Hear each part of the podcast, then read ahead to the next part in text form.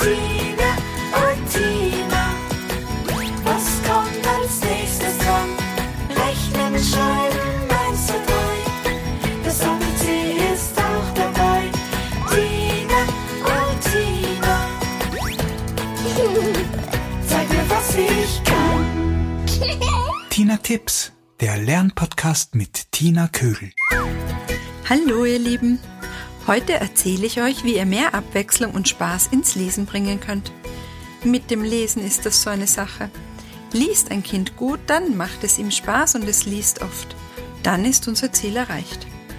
Kann es aber noch nicht so gut lesen, macht es ihm natürlich auch keinen Spaß, weil es anstrengend ist und dann will das Kind nicht mehr lesen.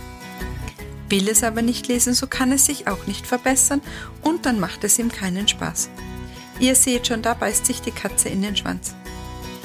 Darum ist es beim Lesen wichtig, das Kind zu motivieren und es immer wieder zu loben. Und um die Motivation zu steigern, habe ich euch heute ein Spiel oder besser eine Übung mitgebracht, die lustig ist und bei der das Kind viel lesen muss. Los geht's!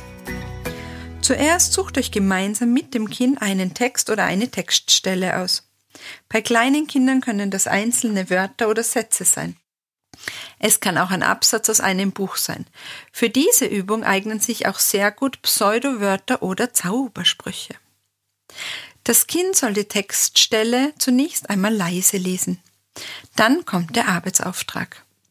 Lies den Text aber immer wieder denselben in verschiedenen Emotionen, wie zum Beispiel ein gelangweilter Schüler, ein schimpfender Direktor, ein lustiger Clown, ein verärgerter Autofahrer, ein verliebter Romeo, ein trauriges Aschenputtel oder was euch sonst noch so einfällt. Und liebe Eltern, wenn Sie Zeit haben, wäre es schön, den Text auch einmal in einer Emotion zu lesen. Sie werden sehen, wie lustig das ist. Eine Steigerung dieser Übung ist, den Text vorzuspielen, wie ein Theaterstück, wieder in einer Emotion, sprich in einer Rolle. Oder auch im Duett. Der eine liest lustig, der andere antwortet traurig.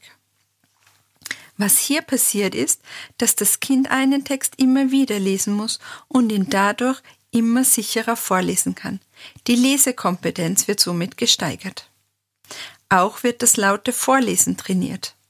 Beim lauten Vorlesen ist es wichtig, deutlich und langsam zu sprechen, die Satzzeichen zu beachten, das heißt bei einem Punkt senkt sich die Stimme, Pausen einzulegen und betont lesen.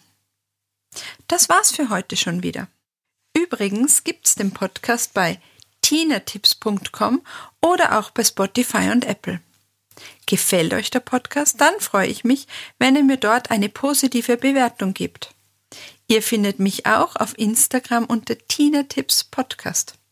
Schreibt mir gerne, wenn ihr etwas ausprobiert und wie es euch damit ergangen ist.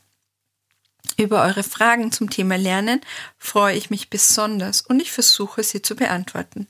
Viel Spaß beim Lesen und bis zum nächsten Mal. Eure Tina.